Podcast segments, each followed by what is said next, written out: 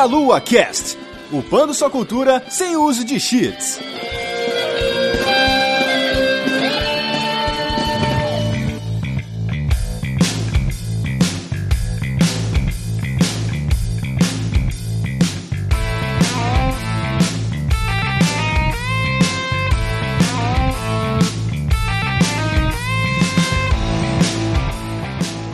Saudações, queridos ouvintes. Está começando mais um Meloa Cash. Eu sou Matheus dos Santos. Estou aqui hoje com Vanessa Reis. Ai, que delícia, cara, de jogo que ninguém conhece. Só a gente joga sozinho, alone.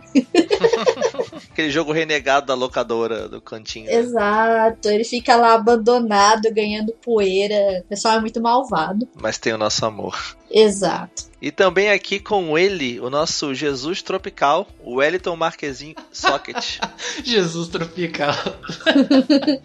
Jesus Tropical foi bom. É. Aqueles joguinhos que o dono da locadora olhava assim. Ah, você vai levar três fitas pro final de semana? Já separei uma que você sempre leva, ó. Que ninguém pega. E tinha aquela locadora que você pagava, alugava dois e ganhava um bônus. Só que aí, tipo, para os jogos só que ninguém alugava. Aí era aquele jogo esquecido, É. assim, que você podia levar. Tem os principais na parede da esquerda da locadora. Pegue o seu bônus aqui na direita, né? Os renegados que, que ninguém joga. É verdade. No 64 lá tinha isso na locadora. Tinha os jogos com selo dourado, que era tipo Zelda, Mario, essas paradas. E tinha um jogo com selo prateado, que era jogos renegados, entendeu? Aí você alugava dois e ganhava um prateado. Aí você tinha que levar um jogo secundário, entendeu? 64 era bem desse jeito porque ah, as fitas, além de ser cara pra, pra uma locadora, né? Você tinha a, a corrida que todo mundo queria jogar os jogos mais falados, né? Sei. Aí aqueles secundários ficavam ali na- no canto da tristeza. O Super Nintendo também tinha isso, né? Isso. O Super Nintendo, Mega Drive, e por aí vai. Mas enfim, galera, antes a gente entrou batendo um papo aqui já, nós vamos falar sobre jogos que nós jogamos e quase ninguém jogou. Antes que você venha falar, ah, mas eu joguei esse jogo sim, não sei o que, esse jogo é conhecido, beleza, mas é que a maioria não jogou, ou o nosso círculo de amizade quase ninguém conhecia, né? Porque era isso que a gente tinha na época dos jogos antigos, principalmente, né? Quando a gente for falar de jogo velho. E vamos bater esse papo bem legal, mas antes, o Wellington fala como o pessoal te achar na internet, o que, que você faz pela internet aí, cara. Vocês podem me encontrar no, no site Suco de Mangá. Eu escrevo algumas reviews e primeiras impressões de jogos. E também dou uma mãozinha pra galera do portal Nerdcore. Muito bom, muito bom. E deixa seu Twitter aí também pra galera. Ah, se se quiserem me seguir no Twitter é, é arroba socket. S-O-K-E-T. Sem um C mudo que muita gente coloca. Porque eu não sou uma peça de computador ou um slot de gema do diabo. É, slot de gelo.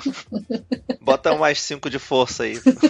É, isso daí a gente pode viver depois, os power-up, mas é, a gente, a gente releva, né? Então a gente segue com esse papo logo após nossos esportes aqui, nossos reviews rapidamente.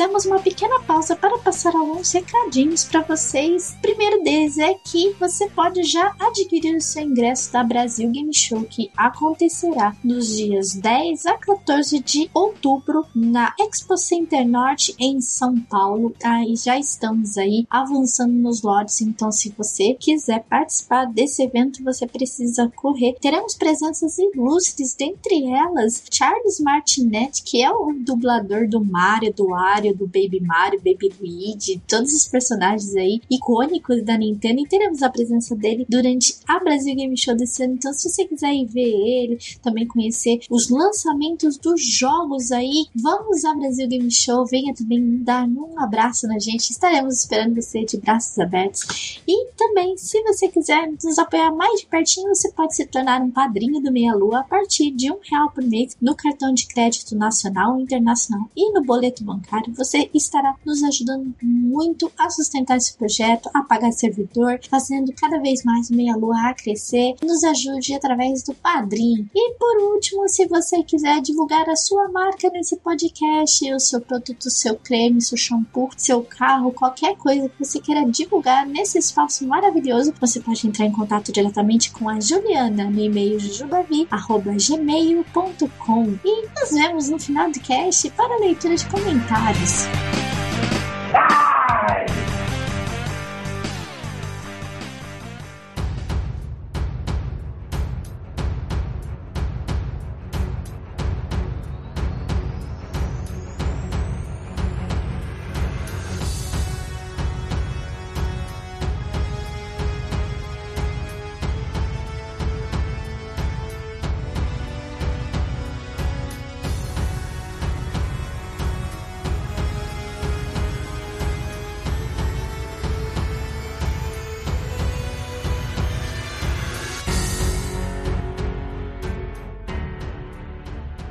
Então, de volta, vamos falar sobre jogos que nós jogamos e quase ninguém jogou. Eu joguei, mas você não jogou, Van. E aí? Tem muitos jogos, cara, que eu acho que. Eu não sei se era por falta de interesse, porque assim, acho que depende do gosto da pessoa também, né? E acaba que alguns jogos que são até bonzinhos, eles ficam meio abandonados na locadora, ou às vezes são até esquecidos até hoje, gente. Tem muito jogo na Steam que é bom e a galera não joga. Ah, Steam, então, pô. A gente vai falar sobre esses jogos, que vai ser muito bom, cara, porque aí vai dar essas indicações pro pessoal aí que nunca jogou e buscar e jogar. Às vezes pode ser um jogo que não seja do seu gosto também, né? Às vezes você tá ouvindo, não é um jogo do seu gosto, mas de qualquer forma, deixar as indicações pra galera aqui. Vamos buscar lá no fundo da memória aqueles jogos antigos que você jogava, seja da locadora, ou às vezes algum jogo indie, talvez, alguma coisa assim. Jogo de, igual a Van falou, Steam tem muita coisa de jogo, até porque sei lá quantos jogos são lançados por dia no Steam, é um troço meio absurdo também, de você Uhum. acompanhar, então não tem, ainda mais com o negócio indie, né? Hoje em dia tem muita coisa, jogo pequeno que sai, que é bom, mas a gente não vai focar em jogos indies em si, mas até jogos grandes a gente vai falar aqui, mas que não eram tão falados na época, porque o pesso- o pessoal jogava mais aqueles mais famosos ali, né? Os mais badalados. Vai ser legal pra relembrar, discutir também se você jogou ou não, né? E depois a gente vai querer que todo mundo participe lá também dizendo se você jogou, o que você não jogou, qual jogo você jogava e que a galera não conhecia da época.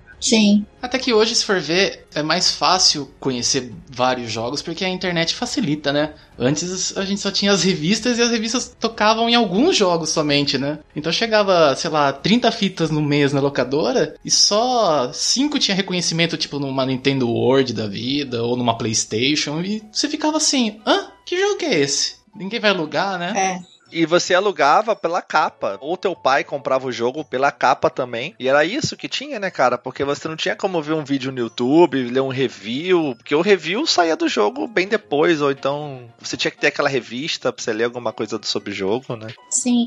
Na época, seu pai comprava, você jogava aquilo que seu pai escolhia, porque ele olhava pra capa, ah, isso aqui deve ser legal, e pegava e levava pra você, né? Exato. A gente jogava praticamente aquilo que os nossos pais escolhiam. Teve um podcast lá atrás, lá no início do Meia Lua, que o André gravou na época com os amigos dele lá, que falaram sobre jogos assim que eles jogavam também desconhecidos, até filmes, séries, indicações em geral, né? Pra quem quiser ouvir lá atrás os primórdios do Meia Lua. A gente vai abordar mais jogos e estamos aqui com essa galera diferente também. E vamos relembrar alguns jogos aqui enquanto a gente bate um papo bem legal. Vão falando, é bate-papo aqui é loucura, né? Então, Sim. vamos nessa. Cara, eu vou começar com o jogo do Master System. Porque, assim, eu não conheci tantas pessoas que tivessem um Master System. Mas foi um dos primeiros videogames que eu tive também. Eu vou começar com um jogo aqui. Esse jogo eu tenho certeza que quase ninguém joga, cara. Chama Rainbow Island.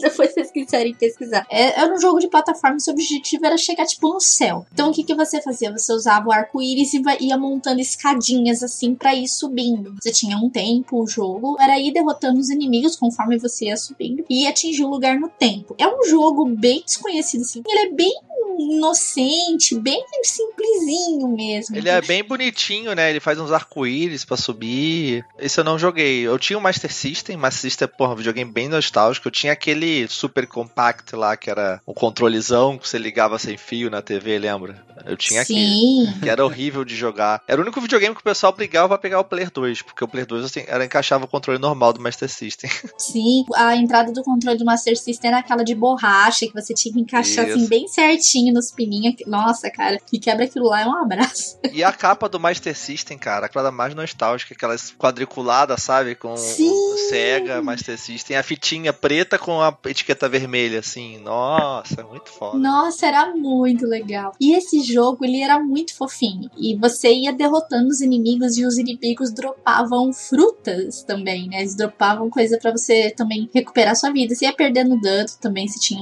você tinha tempo, mas era muito difícil. Ele, de- conforme você ia evoluindo nas fases, tudo ficava cada hora mais difícil. Mas era um jogo muito divertido. Se você não jogou, baixa o emulador aí do Master System, jogue ele. Ele é bem simplesinho. É um jogo assim, tipo, sabe aquele jogo pra você? Ah, não tô fazendo nada, quero descansar minha cabeça. Esse jogo eu recomendo quando você tá nesse momento. Que ele é muito fofinho, muito divertido. Você vai subindo de boa ali, bem sossegadinho. Eu gostava desse jogo. Eu joguei bastante ele até nele. Ô, Van, Ah. no fim do arco-íris tinha um pote de ouro? Cara, não tinha um pote de ouro. Putz, aí isso é sacanagem. Você fica passando arco-íris pra lá, arco-íris pra cá e não tem um potinho de ouro, pô. Não tem, não tem pote de ouro. Mas era divertido jogar. Ele era muito fofinho, né? E combinava bem, porque a gente era. Nós somos em três meninas, né? Então meu pai comprou esse joguinho aí de Master System que acho que ele achou que combinava com a gente aí. Então era muito legal de jogar ele. Nossa, muito bom, cara. Bem bonitinho, coloridão.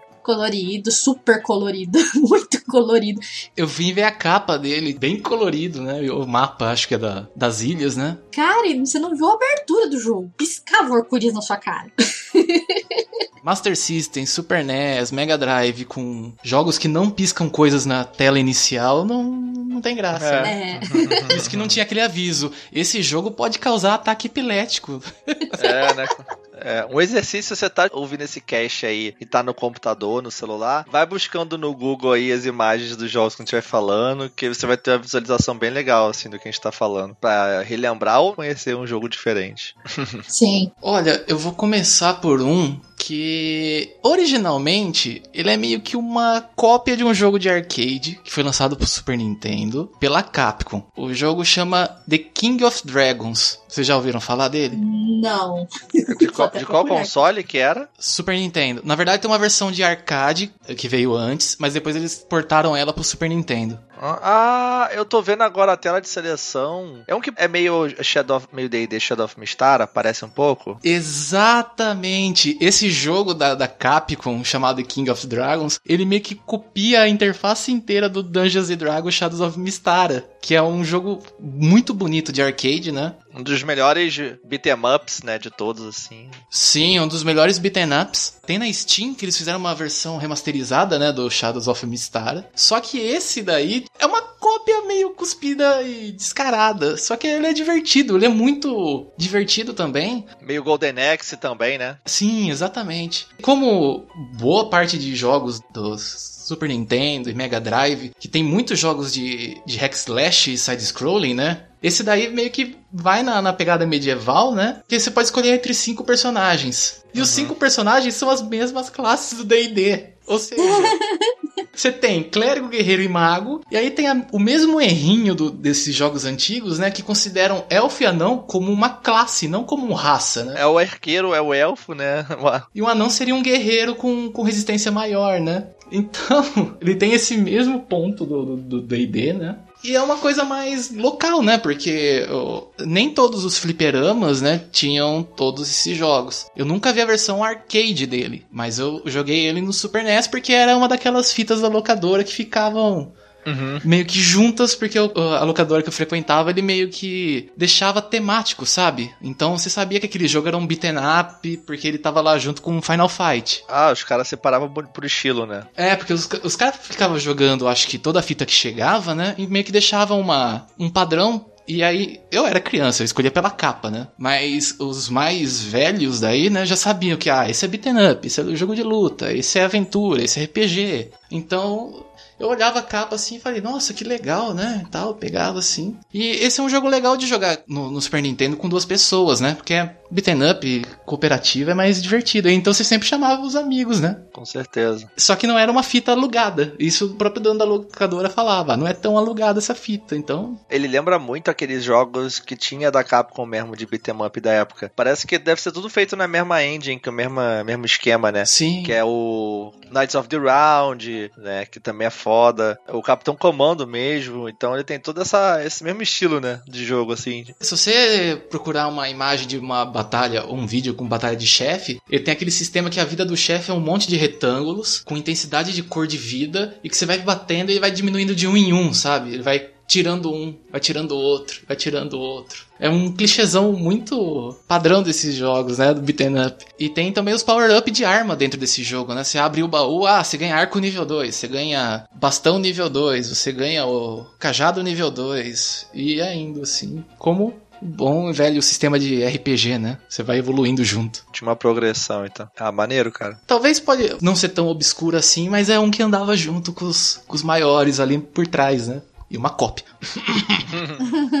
que massa, cara. Vou falar de um aqui também, da época do Super Nintendo, que esse é muito maneiro. Ele é. Algumas pessoas conhecem o jogo, mas a maioria das pessoas não conhece. É, eu não joguei na época do Super Nintendo mesmo, acabei jogando depois com o emulador, que você tinha aqueles monte de ROM e você acabava testando coisas diferentes. Que é um jogo de Nintendo chamado Evo Search for Eden. Esse jogo é da Enix até, da, da Enix, antes dela se fundir com a Square. E você jogava com um peixinho no mar e você ia tendo que sobreviver no mar assim. Você ia meio que andando, nadando no caso, matando mais água viva, matando uns outros peixinhos menores e você ia ganhando, comendo a carne deles e você ia ganhando pontos. Esses pontos você depois gastava para evoluir ao final de cada fase. Você podia, ah, tantos pontos para botar uma nadadeira melhor. Aí você crescia uma nadadeira melhor no teu peixe e você nadava mais. Ou então, ah, agora você tem um chifre, aí você pode dar um dano se você der uma investida. Agora você tem um dente melhor que dá mais dano, entendeu? A ideia era meio que essa, tá ligado? Vocês lembram desse jogo? Vocês não conhecem? Não, eu não conheço esse jogo, não. Eu já vi falar dele por causa que quando lançou o, o Spore. Sim, então, ele, ele é essa ideia. Aí um monte de gente falou: ah, já teve um jogo assim antes, né? Mas agora eles evoluíram o jogo, né? Fez que chamar Evo. Ah, piada ruim.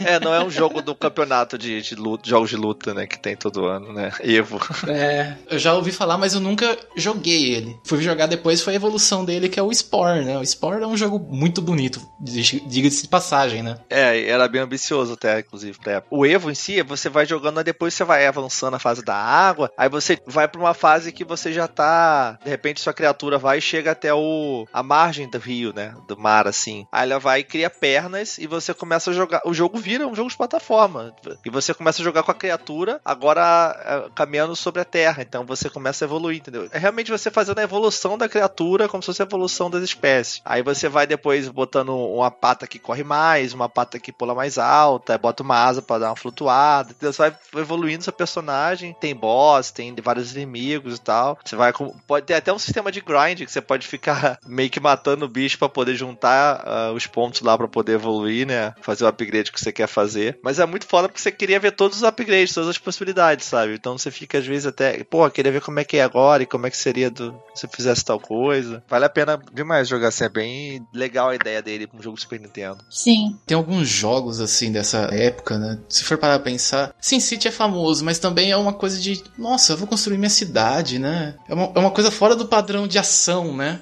Que, que se esperava, né? Tudo bem que você tá batendo, você tá ganhando genes e tudo mais para evoluir seu bicho, né? Mas é uma coisa diferente. Ah, se eu quero deixar ele com asa, ah, eu posso deixar ele com asa, certo? Você quer deixar com uma garra maior? Ah, legal. Essa coisa de criação. O Super Nintendo teve bastante jogos de criação também, né? Ele era dificinho, eu não cheguei a terminar ele para ver onde ia dar o negócio, onde o que bicho quer dar no final, sabe? Até tinha que terminar ele um dia para ver qual era da parada, mas é muito divertido. Só torce para não cair no meteoro no final, né? É, o final cai o meteoro e morre todo mundo. Aí, aí aparece uma florzinha nascendo, um novo renascer, sei lá. Aí tipo acaba o jogo. Não, eu não duvido. É. Eu vou procurar o final desse jogo. Dizem que o final da família dinossauro é assim, pô, também? Agora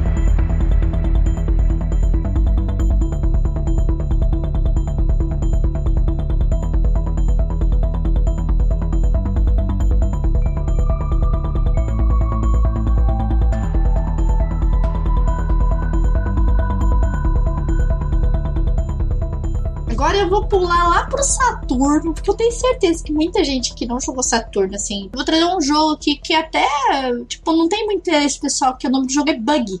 não sei se vocês conhecem esse jogo. É, eu sou da turma que nunca chegou no Saturno. Saturno eu jogava no dos outros, assim, só. Então, o Bug, é, ele era um jogo, assim, da época do Saturno e ele era todo 3D e você era um insetinho, uma formiga, e seu objetivo era, era ir enfrentando, como é que fala, ir pegando itens também era meio uma plataforma 3D, sabe? Então você ia para frente, ia para trás, ia pros lados também. Você também tinha a perspectiva de subir em parede, assim. E muita gente não gosta desse jogo porque esse jogo é bem simplesinho mesmo, mas eu joguei bastante porque ele era muito divertido. Eu joguei bastante ele no Saturno. Mas ele também chegava a pontos que ele ficava bem difícil. Mas o 3D dele era bem assim precário, né, pro Saturno. Eu acho que o Saturno tinha mais potencial para poder fazer uma coisa melhor na, naquele jogo. Mas ele era um jogo bem legal eu gostava bastante, mas poucas pessoas jogaram esse jogo. E inclusive ele teve o Bug 2, que ele pegava muito o clima de Halloween. Então, se, o seu personagem era aquela formiga, só que tipo com aquele cabelão meio style de anos 60, que tinha aqueles cabelão, tipo Black Power, assim, e ele usava uma calça boca de sino, era muito legal. É, não, procurem aí depois, é o Bug e o Bug 2. É, na verdade é o é Bug 2, né? Eles fazem uma brincadeira porque é inseto, inseto também, não inseto 2, né? Sim, é porque não era 2 de 2, era 2 de também, entendeu? e era um jogo bem divertido, viu? Ele é, não era ruim, não. Só que, assim, a, a, aparência dele não era bonita. É, feio, tô vendo aqui, cara. É que na época, né? Na época tava. Mas hoje em dia você olha esses jogos de Play 1, cara, envelheceram. Play 1, Saturno, nessa fase, né? 64 envelheceram demais, cara. E o Bug ele envelheceu bem mal. ele não é bonito. Ele... Eu vejo, se você procurar no YouTube, você vê muito pouco gameplay desse jogo. Você não tem tantas pessoas que têm interesse nele. E na época, pior ainda, né? É porque Saturno, é assim, pouca gente tinha, né, cara? Quem eu conheço que tinha Saturno era porque o pai comprou errado, achando que era PlayStation, entendeu? Alguma coisa assim. Ah, o videogame de CD, comprou Saturno. Aí o amigo era puto eternamente, porque Saturno não tinha desbloqueio na época assim que a galera usava, muito comum. Então, você. E tinha uma, um pack do Saturno no Brasil, não sei se vocês lembram, que ele vinha com três jogos. Eu acho que era um futebol maluco lá, que eu nem lembro. Aí vinha um de carro, acho que era Daytona USA, eu acho. E vinha Virtual Fighter. Ah, esse Virtual Fighter era ruim também. Só tinha esses três jogos, cara. E a galera, tipo, era o que tinha. Aí o cara só tinha aquilo, porque nunca comprava jogo, porque era difícil achar jogo de Saturno, tinha que ser original, não tinha lugar para alugar. E o cara não tinha amigo que pra emprestar, o cara nunca mais jogava videogame, ficava lá esquecido. Isso era meio triste, assim. Mas eu gostava do Saturno, tanto é que, tipo, eu, eu, meu, eu ganhei o Saturno, não porque o meu pai comprou errado, mas é porque eu quis o Saturno mesmo. Só a van. Só eu quis o Saturno, desculpa. Eu sei que o pessoal que tá ouvindo, eu peço desculpas aí pela minha falha, mas eu gostava do Saturno.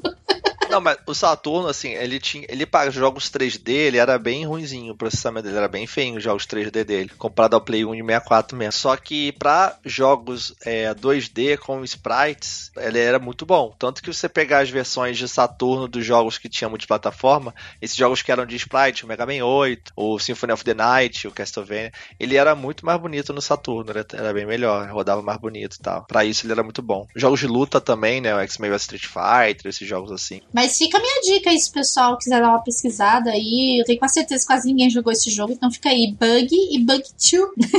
Vocês vão ver o, a formiga vestida de boca de sino no segundo jogo com cabelo Black Power. Parece o gráfico do Mineirinho Big Adventure lá. É, cara! e você joga com dolinho. Puts, cara, verdade, velho! Nossa, cara! Já descobrimos a fonte do Mineirinho, gente. É, ele pegou um alfa do bug e modificou lá, né? A engine. Sabe por que eu não gosto desse jogo, Van? Porque ele é muito bugado. É, muito bugado. Piada ruim, velho. Socket, traz o um jogo menos bugado pra gente, então. Então, eu vou realmente trazer um jogo menos bugado, mas como a história do, do Saturno é triste, eu vou pro próximo console da SEGA, que a história dele no Brasil também é triste. Não é. Uh, hoje em dia tem mais gente correndo atrás, né? Mas não foi todo mundo que teve a chance de botar as mãos num Sega Dreamcast. Isso é fato. Principalmente quando ele saiu e ainda veio atrasado pro Brasil, né? Tem um jogo que é, ele, o primeiro título dele até é considerado um dos mais vendidos do Japão. Porém, acho que pra parte americana não fez tanto sucesso assim. E eu lembro que ninguém falava desse jogo e eu sempre eu, eu, eu comprei esse jogo. Eu tenho esse jogo que chama Tokyo Extreme Racer. Vocês já ouviram falar dele? De nome só, eu acho. É, então, porque ele, ele seria um aspas, um Need for Speed pro Dreamcast no caso. Ele acho que saiu em 99 a primeira edição dele. Ele teve outros, ele teve outros títulos que depois foi sair para PlayStation 2, PSP, teve os ports, mas o primeiro foi exclusivo pro, pro Dream. E ele, ele é simplesmente um jogo de corrida, porém uh, o, o enfoque dele são carros totalmente japoneses, ou seja, todos os carros dos anos 90 que só tinha tiragem no Japão, então você vai ver um monte de Hondas, Mitsubishis, vários modelos.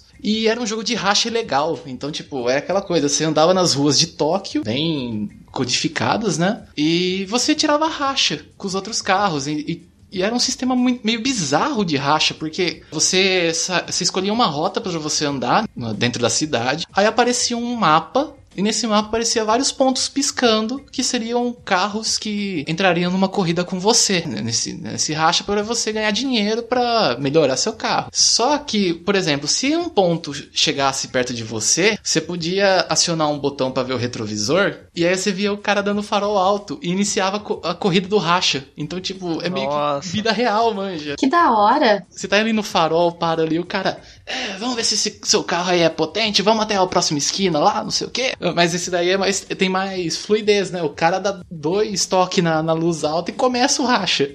E você pode fazer isso também com o adversário. Só que assim, aí quando começa a corrida, é uma coisa muito bizarra, porque você não tem um ponto de início e um ponto de fim. Simplesmente cada carro ganha uma barra de vida e o carro que tiver na frente começa a tirar a vida do carro de trás dependendo da distância. Então, se o seu carro for mais forte, com maior aceleração, você avança e o cara vai ficando para trás e o cara não vai te achar mais. Então você ganharia o racha, né? Porque o seu carro é mais potente. Mas se você ficar batendo um carro no outro, os dois vão perdendo vida e o primeiro que zerar a vida também perde. Você tem um burnout no meio do, do, do jogo, não com os efeitos de burnout, né? Mas você tem esse detalhe para ganhar a corrida. Você, você ganha a corrida por uma barra de vida. Onde você já se viu isso? Que da hora, cara. E é legal porque, assim, a, a versão 1 é bem simples, né? Aí o, o Tokyo Extreme Racer 2, que esse eu, eu, eu tenho também o CD, que joguei mais, na verdade, né?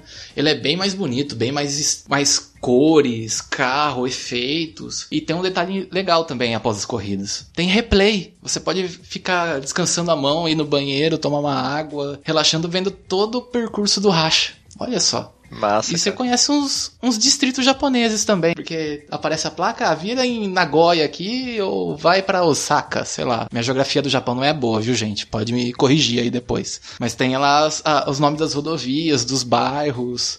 Só não tem detalhes gráficos dos bairros, né? É simplesmente você vê só um, uma pista assim alguma sombra atrás, como fosse um, um, Top Gear antigo, sabe? Mas uma coisa mais bem modelada pro, pro Dream, né? Mas essa é a minha dica de jogo meio desconhecido, assim, que, que, que é legal, né? É diferente, sai um pouco da casinha dos Need for Speeds que depois iam bombar em 2004. O japonês gosta de jogo de carro, né? Lá faz muito sucesso esses jogos, é bem legal. Gosta. E assim, nenhum carro dentro do jogo tem a, as logomarcas nesse esse jogo por causa de direitos. E isso parece que deu um problema lá por causa que tinha alguma alguns carros dentro desse jogo que tinha algumas silhuetas muito iguais dos carros oficiais e parece que deu briga, confronto de direitos entre Honda e o, os criadores do jogo e aí na segunda versão eles tiraram tudo isso. Patentes, patentes rolando até altas horas. Legal, Dreamcast, esses jogos eram muito bonitos no, na época porque o Dreamcast saiu antes, né, da, do que os outros videogames da geração, geração Play 2, né, GameCube, e os jogos eram bem impressionantes, assim, né, principalmente esses do início, assim, que você via a primeira vez, não estava acostumado, né, era bem massa também. Ah, sim, e, e também tem a, a mesma questão dos portes, né, que nem você disse do, do Saturn, né,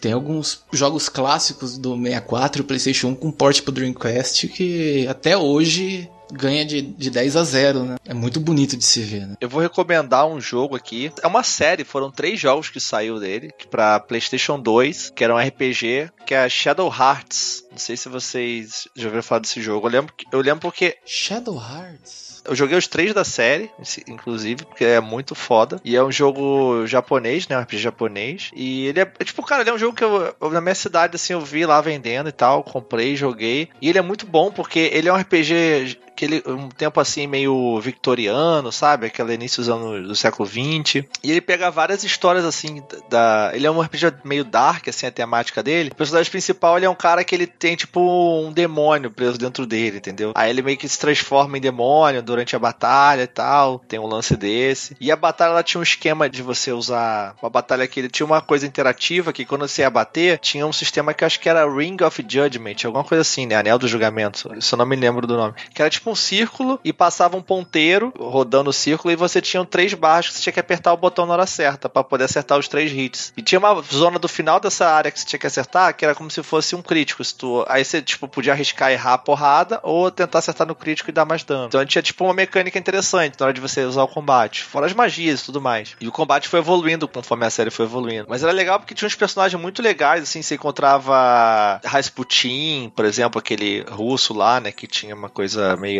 mística nele, Anastácia, tipo, tem várias figuras históricas que você encontra também durante a história, e ele mistura um pouco de realidade com, fi com ficção, sabe? Cria uma história nova, assim, bem japo é, estilo japonês, né, porque é um, um jogo japonês. E era muito bom, cara, muito bom, porque ele me deixava, ele te dá, o primeiro ele te deixava meio com, com um susto, porque ele era uma história dark de demônios e tal, possessão, as paradas meio assim, você ficava até meio, meio com medo assim, pela história. Depois ele acabou virando meio galhofa nos outros jogos, assim. Ele tem um final bem legal, a história é muito maneira, os personagens são muito legais, mas a partir do 2, que é o Shadow Hearts Covenant, ele já ficou mais galhofa. E ficou muito melhor também o sistema de batalha dele, que você podia fazer os combos e, tipo, mandar o cara pro alto e um personagem mandar o golpe, continuar batendo com o cara, o inimigo seguir, tipo, a sequência do, do, outro personagem. Mas aí tinha um personagem que ele usava uma, um fortão que usava, tipo, uma parada no ombro, que ele batia com um pedaço de, de cimento gigante. Aí você achava durante a fase, às vezes, durante o jogo, uns objetos que ele pegava, sei lá, um poste, ele pegava o poste pra bater. Ah, um peixe congelado, ele pegava o peixe pra bater, sabe? Um troço meio absurdo, assim. Qualquer coisa que veio pela frente servia como arma, né? Sim, era muito louco. Você tinha as formas de demônio lá do personagem, do Yuri, o principal. No segundo jogo, ele, tipo, entrava no, quando ele você salvar o jogo e tal, você entrava num menu lá que ele ia pra uma parte da consciência dele, que era como se fosse um cemitério, e você podia upar as formas que você tinha de demônio, tanto você, né? Você pegava uns pontos e você podia evoluir, ah, o demônio do fogo, você, tipo, botava, tipo, os pontos lá de,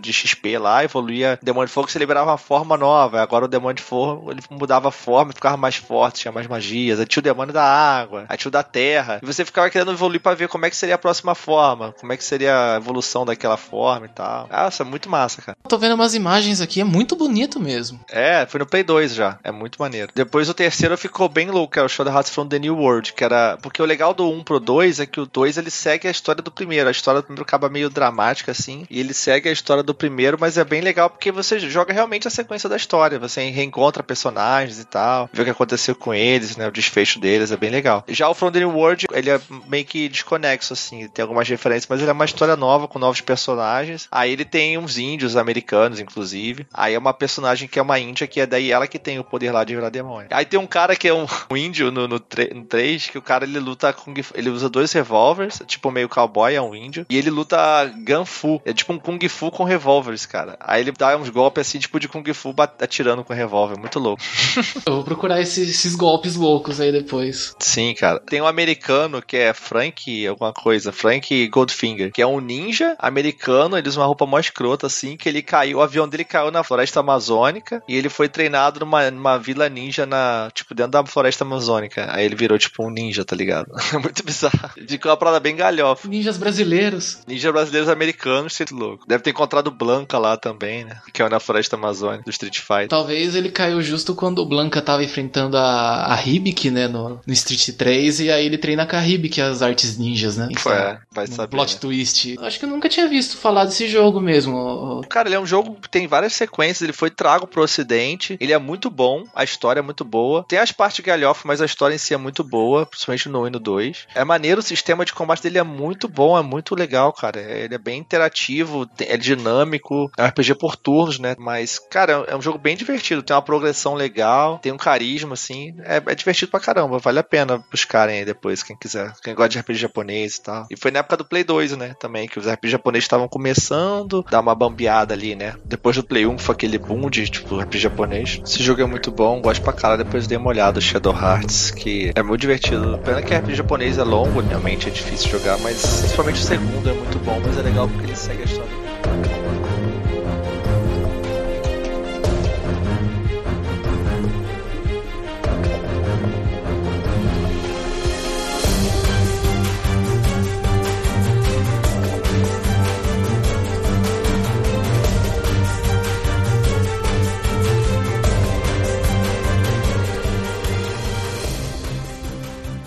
Falar de um outro jogo. Esse já é um pouquinho mais conhecido, mas eu sei que muita gente não jogou exatamente por conta do próprio console. Vou voltar pro Saturno aqui de novo. E eu vou falar do Sonic R, cara.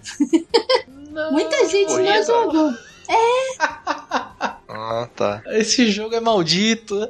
Maldito nada, cara. É mó legal. Você que fica reclamando aí, fica colocando Sonic no carro, ao invés de pôr ele pra correr a pé, que é o que ele nasceu pra isso. Isso, esse, esse é o jogo que ele tem que correr a pé, porra. É no carro. Então, né? Então, o Sonic R, ele é um. Pra quem não sabe, ele é um jogo da, da SEGA, do Sonic, né? E todo 3D, ele, ele é muito simples. Tipo, ele é- tipo, pensa num jogo extremamente simples. Ele é muito simples. O 3D dele é bem ruinzinho também. Mas o jogo não deixa de ser legal, divertidinho, assim. O problema dele é que ele é muito curto. Como eu falei, ele é simples e ele é muito curto, porque tem muito pouca fase. Ele tem cinco fases só. Então você, conforme você ia evoluindo, você ia liberando mais personagens. E se você pegasse todas as esmeraldas que estavam é, escondidas dentro do- das pistas, você liberava o Super Sonic, né? Que é o Sonic amarelo. E a última fase, né? Que inicialmente ela não é liberada, mas depois que você faz as quatro primeiras, você libera ela. É uma fase que ela no espaço, né? Ela é toda de arco-íris. Lembra até aquela. Ela faz muita referência, gente, ao, aquela fase de arco-íris do, do Mario, saca?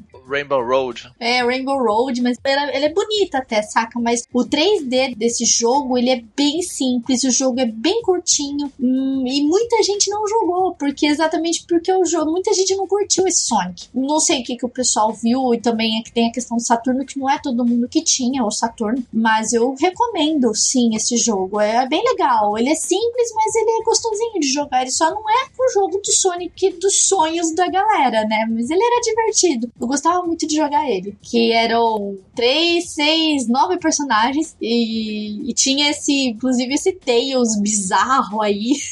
Um ursinho, que sei lá que porra é essa. É um boneco de voodoo, velho. Isso aí.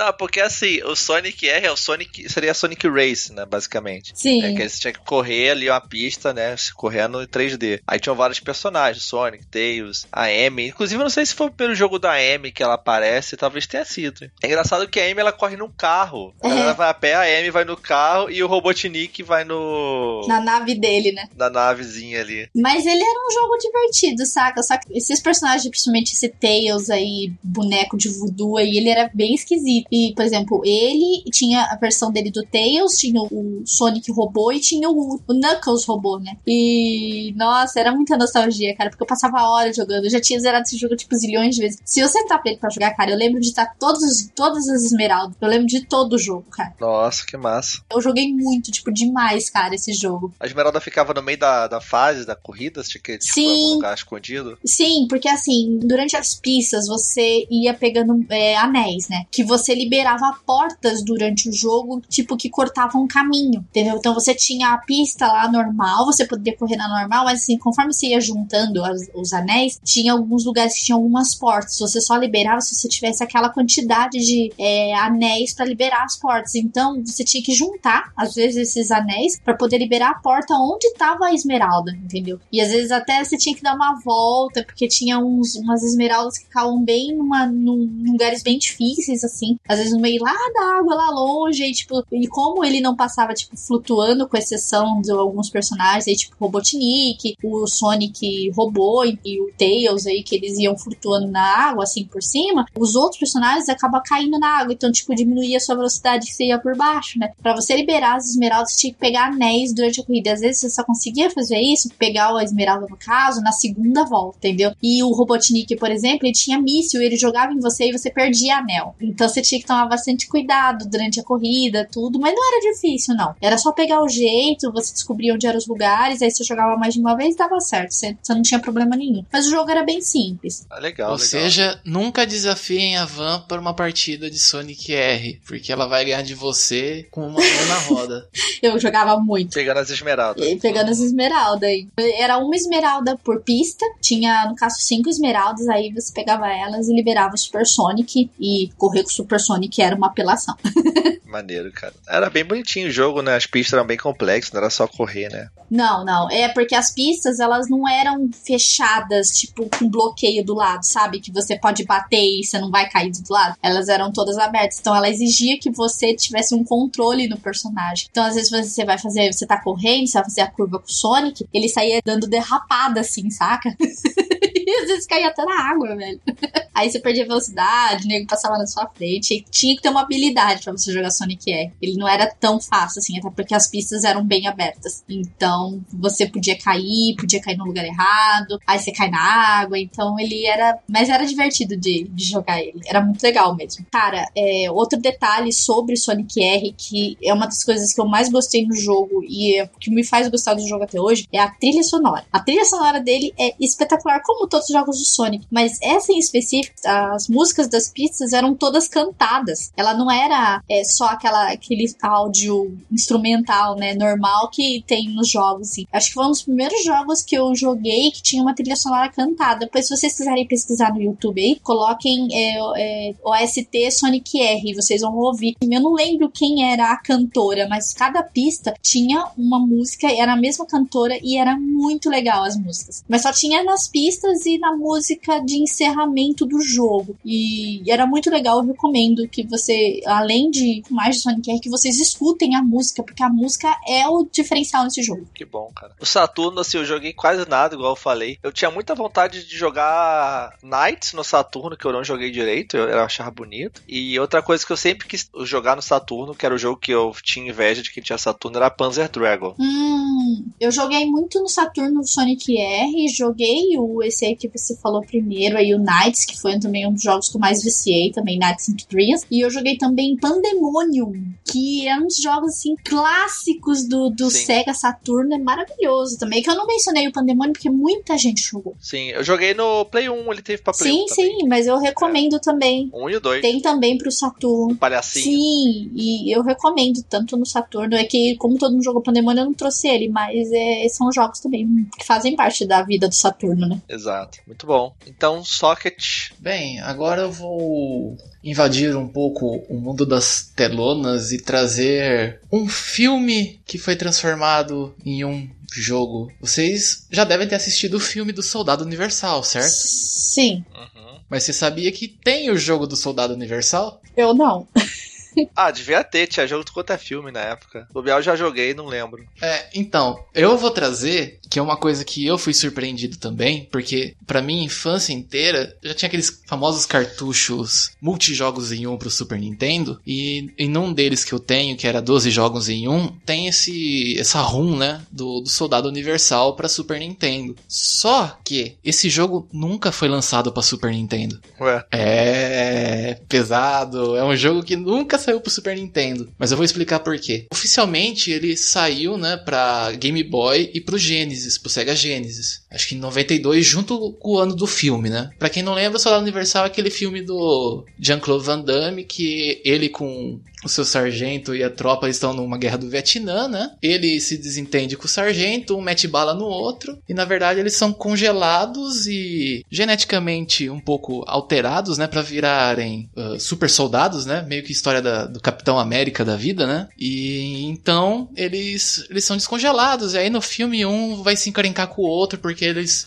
eles fariam parte de um, uma equipe especial de forças táticas, porém o comandante do, do, do personagem do Jean-Claude Van Damme, que se não me engano é o, é o Andrew Scott, o nome dele, do, do personagem, não do ator. Ele é meio descontrolado, ele é meio aquele burucutu, sabe? Na força resolve tudo e tem que ser do jeito dele. E o personagem do Jean-Claude Van Damme, que é o Luke Devereaux, ele não aceita isso e os caras vão brigar de novo, até que no final do filme um mata o outro, né? De novo. Só que o jogo não tem nada, mas nada, nada a ver com o filme. É tipo aquel, aqueles jogos que copiam simplesmente a toda a engine, todo um jogo já criado e só altera alguns efeitos gráficos, alguns sons e tudo mais. E, e o problema que eu, como eu disse, né, eu vou trazer a versão do Super Nintendo, ela nunca foi lançada porque a Nintendo baniu essa versão do, do Super Nintendo. Só que existe a, a room dela, porque ela foi feita. A, a Accolade, né, que foi a desenvolvedora desse jogo, ela chegou a criar o jogo pro Super Nintendo e esses arquivos foram meio que, sabe, Vazados? vazados, exatamente. Então a galera pegou e meio que foi, foi instalando pra galera jogar depois, né? E é- tem um problema, porque ele é uma cópia de um- uma franquia de jogos chamada Turrican. Depois vocês podem procurar, que são tipo jogos de plataforma parecido com o Contra, né? Que você vai andando com, com o seu bonequinho, atirando pra todos os inimigos e ver, pegando power-up, alterando as armas. Só que o jogo é tão mal feito, mas tão mal feito, que você não tem, você não escuta a trilha sonora do fundo, que é idêntica do, do, do jogo copiado, e os barulhos do- das armas, tipo, explodem. Tipo, sabe quando a caixinha de som estoura com grave? Quando você tá escutando música? Sim. porque tá um pouquinho alto ou porque tá configurado tudo errado, os tiros parece que tá- cada vez o seu ouvido tá sendo explodido por uma bomba, tipo uma granada no seu ouvido, de tanto efeito mal, mal renderizado. E o jogo não tem nada a ver com, com Soldado Universal, tipo, simplesmente tem uns bichos aleatórios, você vai pegando power up, vai passando, vai morrendo. Nossa, o jogo é, é ridículo, é feio. Eu tentei jogar até zerar ele, porque eu era uma criança feliz e inocente e eu queria zerar todos os joguinhos da minha fita de 12 jogos em um. Caraca, que bizarro. Você jogou isso no Super Nintendo mesmo? Você conseguiu jogar isso? Eu joguei a, a versão do Super Nintendo, porque como eu tive essa fita de 12 jogos em um, que é aquela coisa, né? Ah, tinha alguma uma locadora que ah, vendia, eu ia buscar algumas fitas e vendia. E às vezes aparecia esses compilados de vários jogos numa fita só. E economicamente, mesmo sendo pirata, né? Era viável, porque, ah, nossos pais que compravam, né? Então é mais joguinho por menos, né? Então tô aí a fita com 12 jogos pra você. Caraca. E tinha esse, essa rum vazada do Soldado Universal. Então, tipo, Os caras jogaram lá no meio, foda-se. é, eu joguei tipo na raiz, né? Porque foi anos 90, né? O jogo é de 92, mas eu fui jogar acho que 96, 97. Já tava essa rum vazada. Tipo, em jogo, em cartucho. Ima- Imagina você, você chegando na locadora. Olha, um jogo do Soldado Universal pra Super Nintendo. É o pior jogo da sua vida. Devolve pra locadora e pega o dinheiro de volta. Eu não tinha que fazer isso, porque o cartucho de 12 jogos tinha Bomberman, Super Peng, Top Gear. Então tinha jogos que salvavam em relação ao Soldado Universal. Vale a pena vocês dar uma olhada depois no, no YouTube, ou até mesmo se quiserem sofrer, pega a RUM que tem do, do Soldado Universal e jogam, cara. Porque vocês vão ver o que que é sofrimento. Caralho, que jogo louco. Tinha muitas essas histórias, né? De jogo que inacabado, jogo modificado, jogo que não saiu, tipo esse aí. É, se for contar os, os jogos do Super Nintendo ripados, né? Tem o clássico Pikachu com C, né? Que é um plataforma copiado que tem um Pikachu meio gordão, estranho lá. Nossa. Bizarro, que saiu na época do Pokémon, então saiu um- esse, essa Hack Room, né, em 97, por aí. E o pior é que as locadoras tinham umas duas, três fitas, eu lembro disso. E lá, ah, Pikachu com C, tipo, Pikachu, Pikachu com C. Ah, mas não tá errado isso? Ah, mas é jogo do Pokémon pro Super Nintendo, vamos jogar. Nossa, muito louco, né? Não! E tinha o Sonic 4, né? O famoso Sonic 4 pro, pro Super Nintendo também. Sim. Que é outra, outra hack room modificada, Ah, é. né? Tinha muita parada louca dessa mesmo. Então eu, eu deixo com vocês com um clássico do cinema, versão que não existe pro Super Nintendo, mas que eu joguei no Super Nintendo, ó lá. Esse acho que, Proibidão. esse acho que ninguém bate, né? De jogos desconhecidos. é, realmente. Se alguém jogou a versão do Game Boy ou do, do Saturn, comenta aí nos comentários e diz como que é a, a versão deles, porque deve ser muito melhor do que a do Super Nintendo. Que eu, eu já ouvi a, a parte sonora, mas a jogabilidade deve ser também muito melhor. Porque, né, jogo ripado é cheio de bugs, é, é igual o jogo da Van, de bugs, Sim. né? É, Cheio de bugs.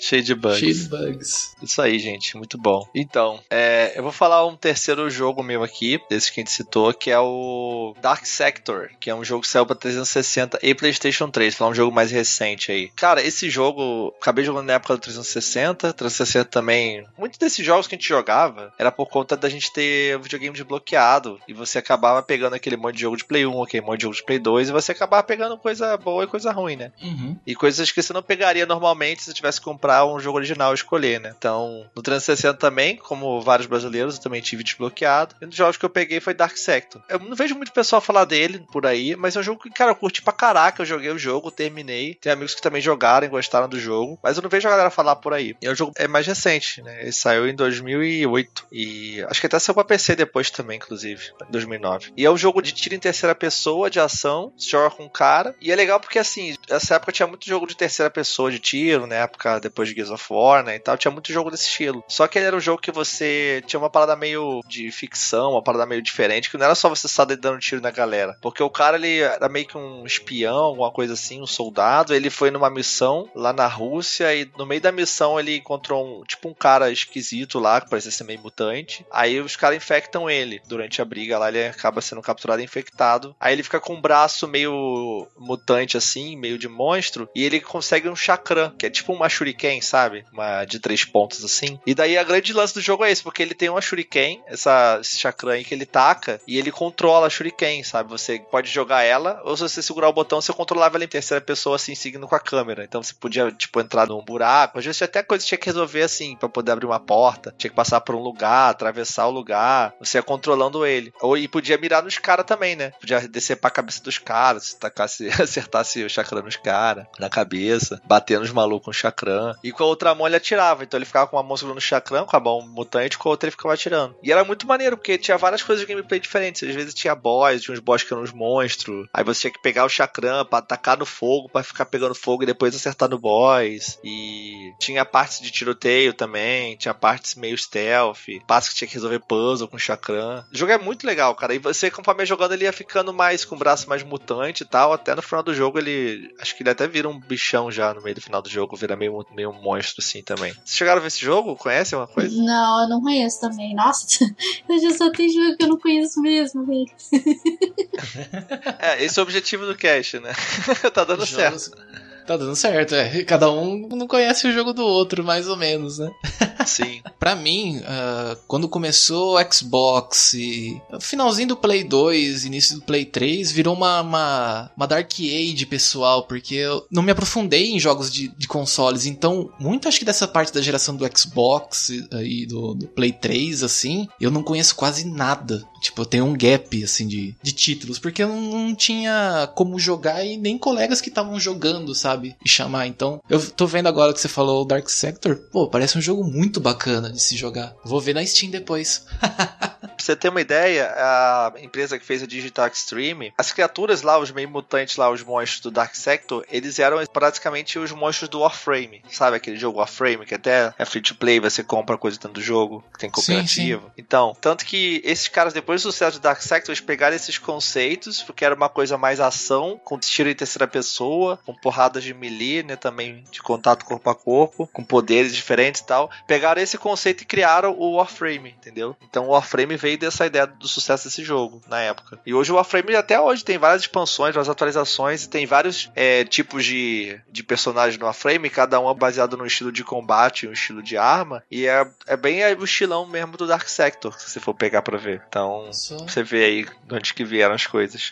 Sim. É legal, cara. Procurem aí, é bem divertido esse joguinho, cara. Dark Sector. Ou pega o Warframe, que é mais fácil, se quiser jogar, ter uma ideia de como era um pouco a vibe dele, né? Que é uma mecânica evoluída lá no Warframe com uma questão multiplayer. Tá lá. Tem até referências ao próprio Dark Sector também dentro do jogo. Bacana. Muito legal mesmo.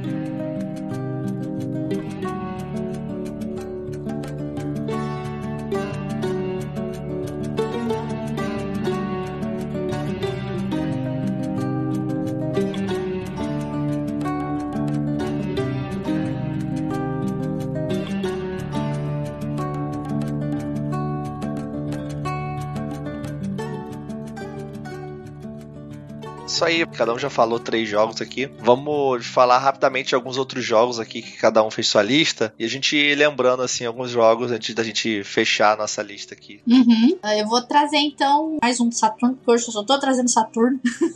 Tem um jogo, cara, que eu achava tão legal, mas eu não, ter, não cheguei a terminar ele e eu quero muito terminar ele. Eu não sei se vocês já jogaram e a galera aí também já jogou. Ele era o Zelda do Saturno. Chamava The Legend of Oasis. Eu tinha aquele Beyond the Oasis do Mega Drive. Será que tinha alguma coisa a ver? Eu acho que esse The Legend of Oasis, se não me engano, é a sequência desse Beyond of Oasis que era do Mega Drive. Acho que o personagem era o mesmo. Tanto é que se vocês derem uma olhada, o personagem é praticamente o mesmo.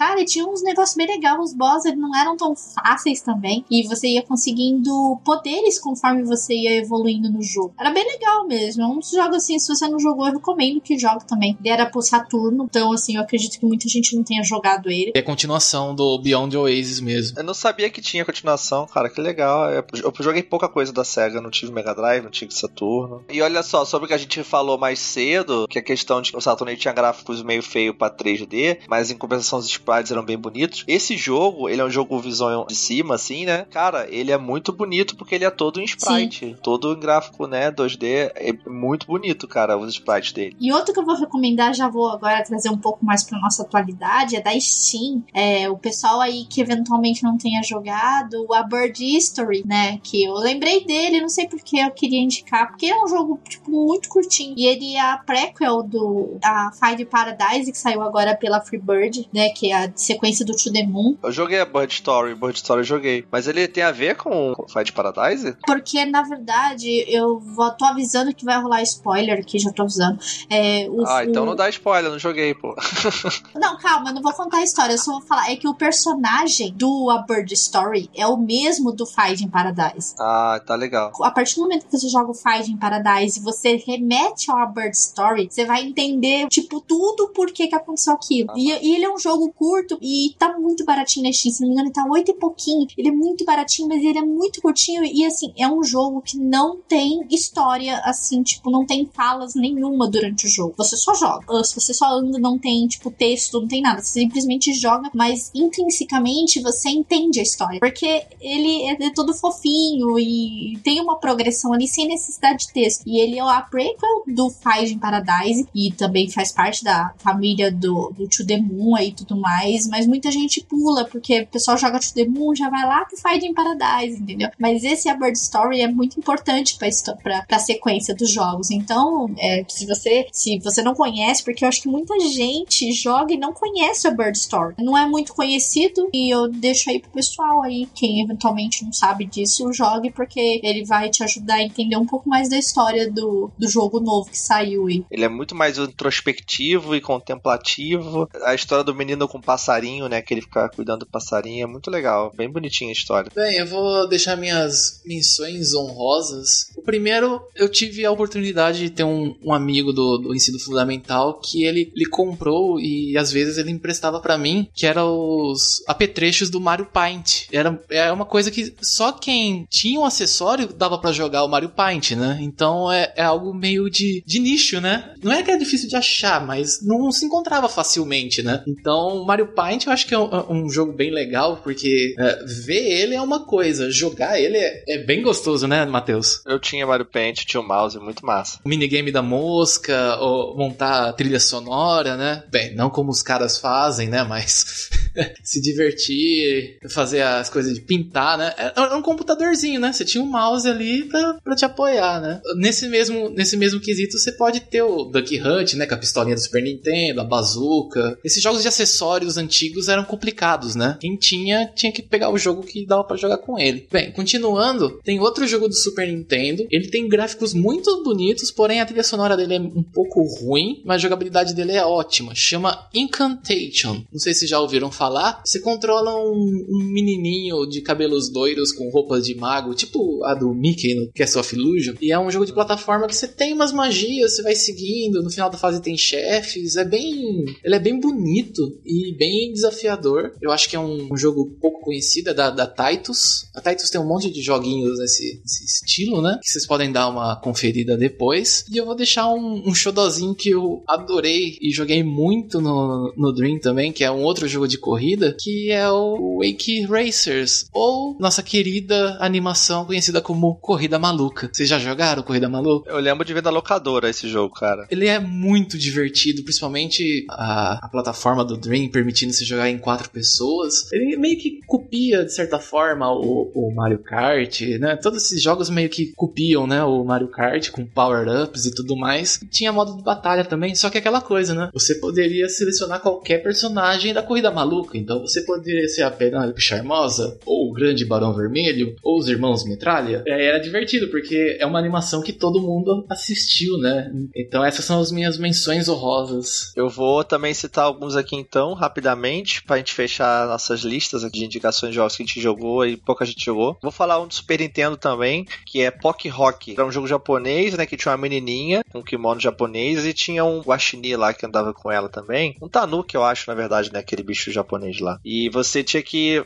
você atacando carta nos bichos, batendo nos bichos, andando pela fase. Ele era bem bonito o jogo e era meio RPG assim, tinha uns elementos meio de RPG, você tinha loja, conversava com NPC, aí você jogava co-op, o seu segundo amigo podia escolher outros personagens, você tinha que matar os bosses, tinha uns bosses bem legais assim. Você tinha que exploração também, você tinha que ir explorando a fase. Muito bom, divertido pra caramba, somente pra jogar co-op assim com um amigo, no emulador aí, se estiver na, na tua casa com um amiguinho aí. Outro que eu queria indicar aqui é Contra, eu comentei por alto dele no cast de, de Nintendinho, que é o Contra, só que o Contra do PS2, que a série Contra ela tentaram se de várias formas se reinventar, mas não deu muito certo. E esse Contra pro PS2 é Contra Shattered Soldier. Ele é muito bom porque ele não é, ele é aqueles Contras tentaram fazer com a visão de cima, meio diferente. Esse é mais parecido com os clássicos, que ele é realmente aquele Contra que você de plataforma e de atirar. E cara, esse jogo é difícil pra caralho, é muito difícil esse jogo, cara. Eu e meu amigo, a gente tava tentando jogar junto no co-op, a gente teve que jogar muitas e muitas e muitas vezes, se frustrar muitas e muitas, muitas vezes, que a gente teve que decorar cada boss, cada fase, onde ficar, onde, como se posicionar para poder zerar o jogo, cara. E quando a gente zerou foi, tipo, muita emoção, será muita emoção mesmo. Ele é muito frenético esse jogo. Outros também aqui do Play 1, algumas menções é a Lundra do Play 1, que muita gente acha que conhece, mas muita gente também não conhece, que também é o Zelda do Play 1.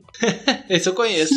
então, que é muito bonito também, bem legal. Só que ele tem um puzzle maldito que eu fiquei preso logo no início, demorei pra caralho passar, de umas estátuas lá, de uns fantasmas. E é bem legal, muito bonito, vale a pena jogar. Apescape, que é um jogo que saiu mais, acho que pro final do Play 1, porque ele usava os controles analógicos e poder, muito legal, já no Play 1 para usar os dois analógicos ali para movimentar o personagem, que você tinha que ficar pegando os macaquinhos, os personagens durante a fase, em várias fases diferentes, que era muito divertido também. Tem um jogo do Atlantis, aquele filme da Disney, sabe qual é? Até o filme da Disney é meio obscuro, Atlantis. Então, é um filme que eu acho bem legal, que fala sobre Atlantis, cidade perdida e tudo mais. Tem uma expedição indo lá pra Atlântida. E fizeram o jogo baseado nisso, que é o Atlantis The Lost Empire pro Play 1. E era legal porque ele era basicamente um Lost Vikings em 3D. Lembra de Lost Vikings, da Blizzard? O legal do Lost Vikings é que você tinha vários personagens, tinha que usar cada um para poder fazer um, uma parte da fase, solucionar um puzzle da fase, passar de uma parte da fase. Um pulava, outro tinha escudo, outro tirava flash. Esse jogo era a mesma ideia, só que era 3D. Tipo, um personagem atirava, o outro usava,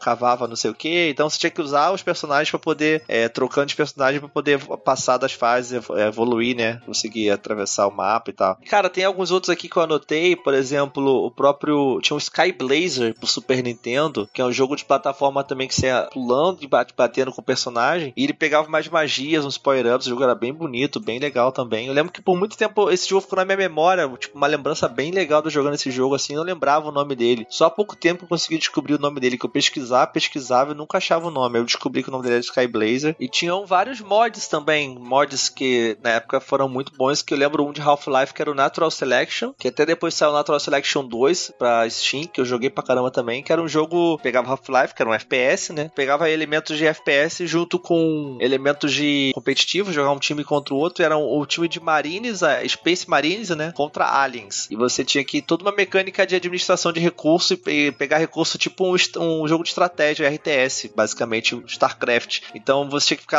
brigando por recursos no mapa, tinha um mapa grandão e cada player tinha que fazer uma função, os aliens tinham que pegar recursos para poder evoluir, eles iam fazendo mutações, virando aliens mais fortes, andando pela tubulação, voando, e os marines tinham que pegar recursos para fazer armas. E um dos líderes dos marines, ele era tipo um, um, ele jogava a visão de cima igual como se fosse realmente um cara controlando um RTS ali, sabe? E podia dar comando pros outros caras que estavam jogando, mandar recurso para eles, avisar onde estavam os aliens, revelar o mapa. Cara, o jogo é muito, muito foda conceitualmente. O 2 é bem legal também. Sei lá, seria legal ver coisa nova aí também. Fica a indicação aí. Nossa, você falou de mod de Half-Life. Eu lembro que na era de ouro das LANs, né? Que, que todo mundo ia jogar, tinha um mod de Dragon Ball de luta. Eu ia falar dele agora. Eu ia falar dele agora, só que deve ser o Beat for Power, Dragon Ball Beat for Power. Era mó quebrado esse jogo, mas era muito divertido. Só que o Beat for Power que eu gostava muito, que eu até tava na minha lista, era o de Quake 3. E quando eu vi na casa do meu amigo, cara, eu achei um troço absurdo, porque Dragon, Dragon Ball a gente tá acostumado a jogar um jogo de luta, de Dragon Ball, sai, luta normal 2D, né? E esse Uhum. jogo ele é todo 3D e você 360 graus se movimentar pelo cenário, voava, atacava magia, atacava Kamehameha nos caras. Era muito louco, cara, muito louco o Dragon Ball Beat for Power, que era um mod de Quake 3. E online É. ainda, porra, era animal, animal, cara. Até hoje eu acho maneiro esse jogo, de ver assim, que- a lembrança da época. Também foi bem legal, não sei se a galera jogou. A turma que frequentou Lan House nesse, nesse período deve ter pelo menos batido uma vez, né? E jogado. Porque a galera, olha só esse mod aqui de Dragon Ball, não sei o que. E gastava, sei lá, 10 horas do dia jogando Dragon Ball. Depois, vamos voltar para o CS ou Dota, né?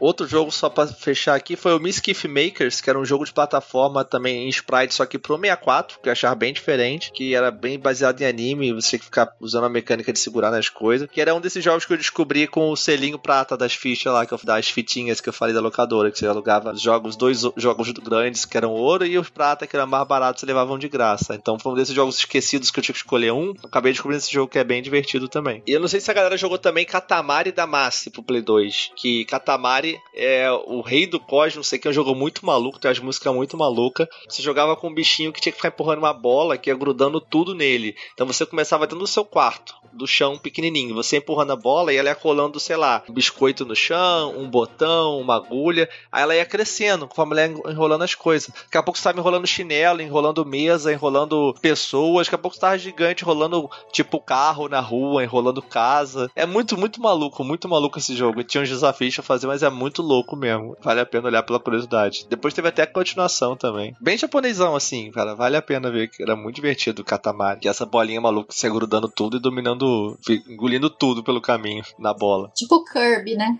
É, é muito louco. né? É muito louco, mas é muito maneiro. Tinha as músicas muito doidas, é foda. Tem um monte de jogo também que eu poderia falar, mas já falamos bastante coisa. Quando a gente fizer uma outra parte aí com outra galera, eu falo mais um pouco, se for o caso. Todo mundo tem, né? A Van e o Socket também tem um monte de coisa legal pra indicar também. Mas por enquanto fica nesses, né? Que uma hora, quando a gente puder voltar com esse tema aqui no cast, a gente traz mais jogos que a galera não jogou eventualmente, tudo. E aí vocês podem procurar aí, principalmente esses jogos antigos que fica hoje um pouco mais acesso pra você jogar no emulador e tudo mais. Mas fica as nossas dicas aí pra vocês. Se vocês têm algum jogo aí também que eventualmente alguma pessoa não jogou, que tipo só você jogou, né? Só você mais ou menos, tipo 1% da população conhece esse jogo. Deixa nos comentários aí pra gente, compartilha aí pra gente ler também nos comentários do próximo cast, saber quais são esses jogos que a gente quer conhecer também. Comentem então, deixa aí as suas indicações, fala que você jogou, que você não jogou. Falou, Socket, obrigado aí pela participação aí, cara. Que agradeço ter sido convidado mais uma vez para participar dessa deliciosa conversa com vocês. E eu vou deixar um adendo. Procurem o jogo do Oscar. Esse é bom, hein? Putz. Só, só deixa isso daí. Depois vocês di- digam no comentário as pesquisas realizadas sobre Oscar. A dica é: tem no Super Nintendo, eu acho que teve um port pro DS depois. O que que é Oscar, cara? Tô até com medo disso.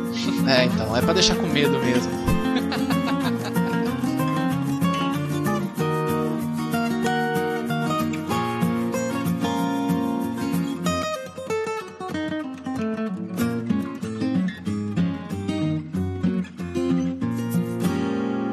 la la la la la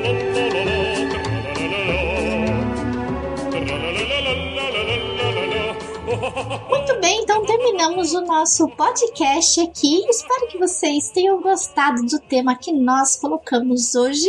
Eu estou aqui novamente com meu querido amigo Socket Wellington Marquezin. E aí, gente, tudo bem com vocês? Espero que vocês tenham gostado desse cast e dos comentários do último. Ah, Exatamente, que nós vamos ler os comentários do último cast que foi sobre Famicom, o nosso querido Nintendinho, né? Quantos jogos, quanta nostalgia nesse cast que nós tivemos. E aí, Socket, o que, que você jogou de legal no NES Famicom? é, eu acho, eu falaria que eu não, não joguei quase nada do NES, assim. A maioria foi os ports pro Super NES, né? Mas aí tem uma diferença. Mas uh, acho que o clássico que todo mundo deve jogar é o Mario 3, né? Esse daí não tem, não teve como não jogar o Mario 3. Verdade, foi muito bom. E nós vamos ler os comentários, então, referentes ao cast passado. E eu vou começar aqui, Socket, com o comentário do Bartolomeu Paulo. Ele disse o seguinte: Olá, meus amigos, um maravilhoso e nostálgico cast. Infelizmente, não tive oportunidade na infância de conhecer ou sequer jogar este videogame, mas conheci os genéricos com amigos já na adolescência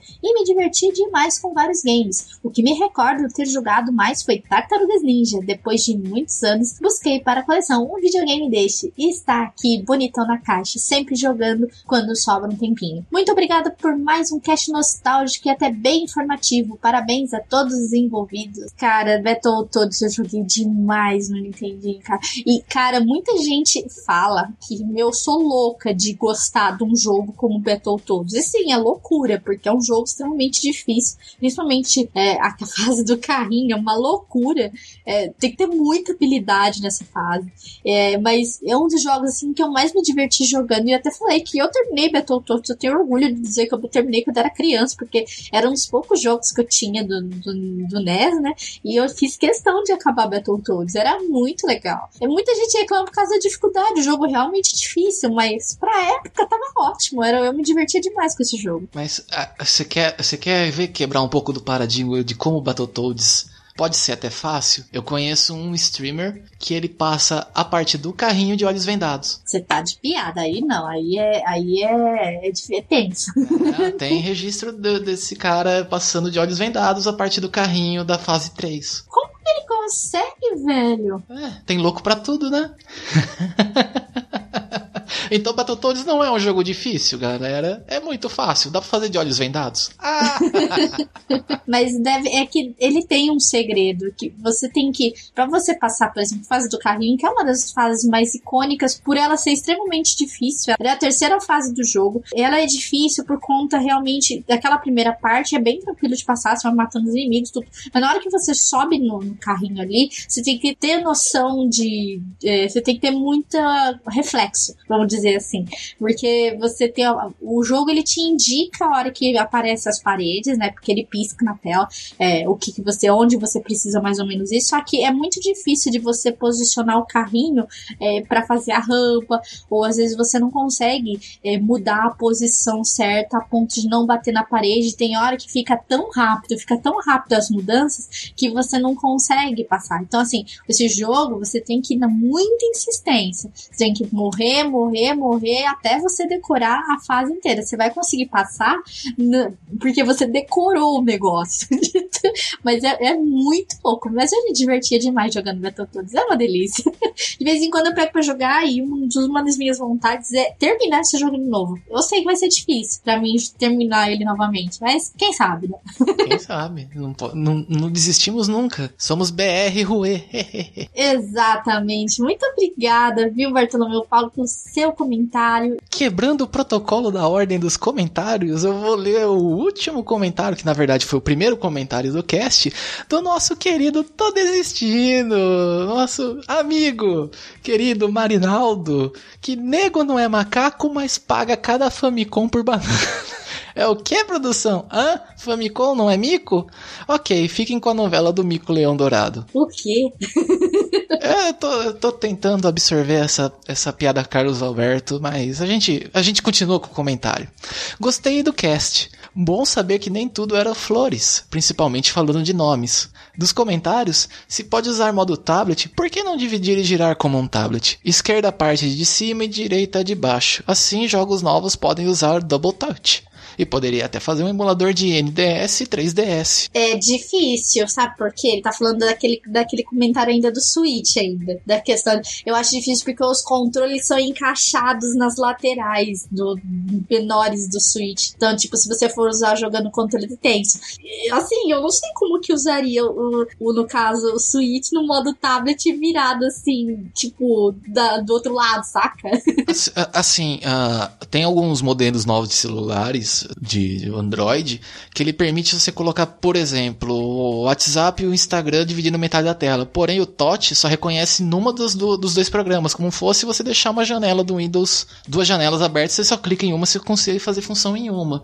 Então eu acho que é meio difícil deixar as duas liberadas assim, o, o Touch reconhecendo sem causar problemas dentro do jogo. Eu acho difícil. Eu acho que é uma coisa muito pra frente, Minority Report, mas um dia a gente chega lá. Eu acho que a gente chega lá. Mas não desiste ainda, Marinaldo. não desiste. Muito bom. Obrigada, Marinaldo, pelo seu comentário. Agora eu vou voltar aqui mais um pouquinho com o comentário do Darley Santos. Ele disse o seguinte: Assim como algum de vocês, meu primeiro console já foi o Super Nintendo, ou SNES, ou Super Famicom. Mas na busca pela origem dos clássicos que tive contato no meu SNES, em Mega Drive e Master System dos meus primos, acabei pesquisando sobre jogos da era 8 bits. E o quão bom é saber onde as coisas começam. A Big N tem seu próprio tempo. Sim, chegou salvando a indústria de videogames do Crash de 83. Trouxe inovações tecnológicas e fez escolhas que, como o Matheus disse, causou todo um efeito borboleta nos rumos que a indústria tomou. O direcional e o segundo botão, detalhes que fazem toda a diferença e abrem um leque de possibilidades. Confesso que já nem lembrava desse Game Watch. Putz, os jogos do Mario só joguei através da coletânea Super Mario All Stars. A remasterização, o remake, lançada pelo Chris NES desses joguinhos lindos do NES, o Kirby, fui conhecer também através de outra coletânea, Kirby Superstar. Sim, também. Ótimo cast de história dos videogames e ótima escolha de convidado. O Sr. Caio Hansen é old school. e ele deu uma risada aqui. Sim, cara, a Nintendo, ela sempre foi. Muita gente acha a Nintendo atrasada, mas na verdade a Nintendo sempre foi muito à frente do tempo de muitos, muitas franquias, muitos, muitos consoles, né? Muitas empresas. E então a gente teve um console maravilhoso, que foi o Famicom, que teve os jogos e passando por todas as adversidades possíveis daquele tempo, a gente teve a Nintendo que salvou tudo, né? na, na, verdade, a galera fala, ah, a Nintendo não faz nada. Na verdade, as ideias é tudo fora da caixa que a gente vê do padrão de hoje em dia, né? A gente não tem um console mais evoluindo. É, assim, a Nintendo sempre tenta inovar os consoles dela. Não, é uma evolução só de software e resolução como a gente vê na, Xbox ou, no, PlayStation com principais consoles, né? Que, que, são as, as, três principais frentes, né? Mas é, eu, eu não quero causar guerra de consoles, mas isso é um fato. O que saiu um pouco fora da caixa, se for ver no Xbox, foi o Kinect, que depois a PlayStation copiou com aqueles dois sorvetinhos. A Nintendo pensou em outras coisas, sensor de movimento com I, até antes mesmo no Super Nintendo tinha bazooka, tinha o mouse do, do Mario Paint. Gente, ela pensa em umas coisas que talvez aqui não faça tanto sentido, mas para eles fizeram muito, muito sentido. Então é uma coisa, tipo, excelente. Vocês podem xingar a Nintendo à vontade, mas a Nintendo sempre dá uma rasteira em todo mundo em algum momento da vida. Olha, uma das coisas que você vê que a Nintendo é totalmente fora da caixa, e literalmente fora da caixa, ela ter usado o papelão, né, que é o Nintendo Labo, para você fazer atividades com o Switch. Cara, por mais que na nossa cabeça, cara, isso é papelão, velho. É, como pode o negócio de papelão fazer algum sentido? Cara, a, a, a ideia foi genial. Mas não é fora da caixa, é na caixa, literalmente. Literalmente na caixa.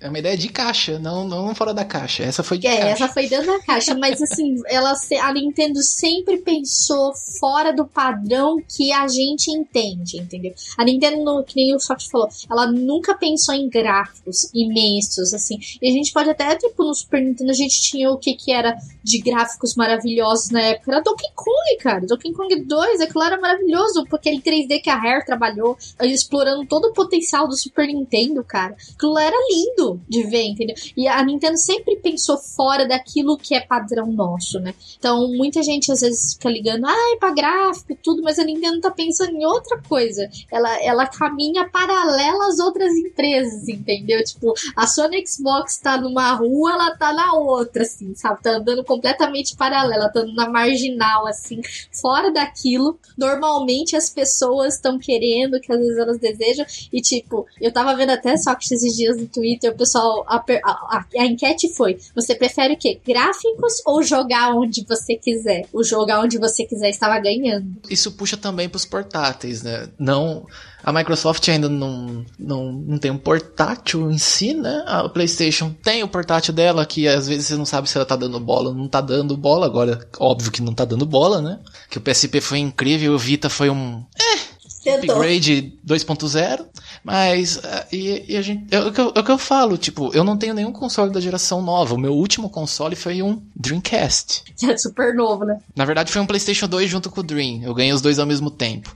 Mas o último que eu peguei foi o Nintendo 3DS. Para mim satisfaz muito mais ter um portátil do que do que um físico. Mas isso daí é situação, é, é coisa de cada um. Mas eu gostaria muito de ter um Switch no momento, porque para mim eu vejo ele como um portátil gigante.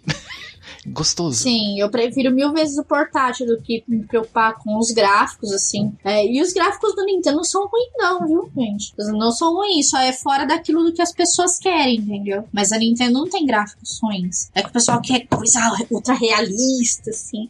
E, cara, eu só quero me divertir. e a Nintendo, é a, a, a proposta dela é diversão, não é gráficos. E, e, e, completando o comentário do Darley, ele falando se é um remaster ou um remake, na verdade, se você for ver o, o All Stars, né, e o, o, Superstar do Kirby, são os primeiros remasters, já na, na, época de 90, né? Porque todo, todo o Mario, o 1 nem tanto, né, mas se você pega o Mario 2 e o 3, eles estão muito remodelados pro Super Nintendo. Eles estão muito mais bonitos, muito mais plásticos. Então é um remaster. Eles não mudaram nada do jogo. Os Warp Zone tá igual, as, os macetes tá tudo igual. Eles só repincelaram de novo. E o Kirby é a mesma coisa. Sim, mas muito obrigada, Vidalei Santos, pelo seu comentário. E agora, Sorte, nós iremos lá para a nossa casa do Deviante para ler o comentário que está lá. Agradecemos a todos os nossos queridos Deviantes que estão nos ouvindo aí. E Socket, faça as honras. Diretamente do portal Deviante, eu vou ler o comentário do João Nunes Rios. E ele começa assim: Sabe quando o episódio de podcast provoca aquela nostalgia delícia que dá vontade de ir pro emulador e jogando casualmente quando ouve? Ah, sim, sabemos. E sabe quando levamos episódios baixados para ouvir em uma viagem de feriado, sem possibilidade de levar videogame, achando que não vai dar tempo de jogar e aí percebemos que foi um erro rude? Erro rude! erro cruel! Pois é, queridos. E é nesse ponto que estou. Eu joguei pouco no Nintendinho e tinha o Master também. Então fui conhecer só através de emuladores anos depois. Para quem conheceu Mario, Mega Man, Metroid e etc. É nesse etc a gente dá pra bolar um monte de, de outras franquias, né? No Super Nintendo e depois foi ver como era no 8 bits, esses jogos causam uma sensação estranha. Uma parte nostalgia, mas ao mesmo tempo estava vendo algo novo. Um retrato do passado visto de longe, como uma obra de arte famosa em um museu que só traz a carga real de seu valor quando é finalmente visto com os próprios olhos. E o que vocês acham? Sente o mesmo quando jogam algo antigo que não conheceram na época de lançamento? Que tal um programa assim? Se já fizeram, diga aí qual episódio que eu vou gostar muito de ouvir. Um grande abraço, delícia para todos e uma delícia chamada André Bach respondeu com todo carinho e sedução esse comentário que vocês podem estar conferindo lá no Deviante depois. Essa questão da nostalgia é, é bizarro mesmo, é como se isso acho que acontece com não só com jogos, mas na vários fatores da nossa vida. É, você olha, por exemplo, eu tenho aqui na minha mesa, eu tô olhando aqui, eu tenho uma Pokébola aqui em cima da minha mesa e eu tenho um pulfito do Sonic lá da fábrica Nerd. Então, tipo, quando eu olho para essas duas coisas, me parece que vem um retrato do passado. Tipo, deu sentado na frente do videogame quando eu só a única coisa, a minha preocupação era só ir pra escola. e eu podia sentar à tarde e poder ficar jogando por horas e horas, no caso, por exemplo, Sonic. E depois mais pra frente, né, quando eu já tinha, era adolescente, já tinha meus 11, 12 anos, eu jogava é, no PC, né, no emulador, porque a gente não tinha acesso a falei isso no outro cast, jogava Pokémon no Yellow no PC, quando a gente usava disquete. Então, aparecem várias coisas do passado. É, é um, como ele falou, parece uma pintura. E quando você retoma, vem essa imagem na cabeça. Isso é muito legal. Pelo menos eu concordo com ele. sim, sim, é verdade. Às vezes uh, você tá tão preocupado na frente do computador, no celular, que você quer alguma coisa para distrair, porque você tá num ônibus ou, ou viajando. E você tem tantas pessoas que também abraçam essa questão da nostalgia, principalmente principalmente em, em jogos mais clássicos antigos, ou até os jogos ruins antigos, né? Que nem todo mundo passa por isso, mas sempre tem algum jogo que você aluga na locadora que você se arrepende amargamente, né? E você tem a chance de, tipo, mesmo não estando jogando, mas ver alguém jogando ali, streamando, conversando, relembrando o que aconteceu naquela época, ou, ou como é aquele jogo, ou dando algumas dicas que você nunca pensou, porque você era criança, você não estava pensando, ah, mas se eu pego o casco e jogo ele para cima, acerta do mesmo jeito, então posso ficar jogando casco para cima e dando pulo mais alto com o Mario. Hum. Você nunca pensava nisso antes, você só estava jogando, né? Então você vai, você vai buscando essa nostalgia com coisas novas. Então é, é, uma, é uma pintura mesmo, é uma obra de arte. É que nem, é que nem falam, né? Quanto mais a música fica velha, melhor ela fica. Eu tenho essa, essa mesma sensação, sensação também quando eu fui jogar Sonic Mania, que eu achei muito legal. A proposta era, era isso mesmo, cara. Eu olhava, cara, velho, como era legal jogar isso antigamente, cara. E não que não seja hoje, mas mas aquela coisa parece que retorna e continua tão lindo como era antes. Uhum. Ah, eu deixo a minha, minha nostalgia pro, pro Zelda Between Worlds do 3DS, porque, tipo, ele é o mapa do A Link to the Past do Super Nintendo. Foi o, o Zelda que eu mais joguei, foi A Link to the Past. É o Zelda que eu vou mais jogar ainda na vida, não adianta. Eu sempre jogo uma vez por, por ano, pelo menos, que seja emulador da vida, né? Que a fita é difícil de achar, né? É meio, meio baratinha, né? igual os jogos do Zelda. Tudo barato. Tudo de bom, tudo barato, tudo bom, tudo coisa boa. O, o, Zelda Between Worlds, né? É uma releitura do A Link to the Past muito. Tudo bem, é diferente, mas a, você vê aquele mapa, aquele, aquele mapa 2D, né? Com a pincelada 3D andando. Nossa, é uma. Ah, e a, e a trilha sonora que é quase idêntica, né? Então não tem o que, que, falar, né?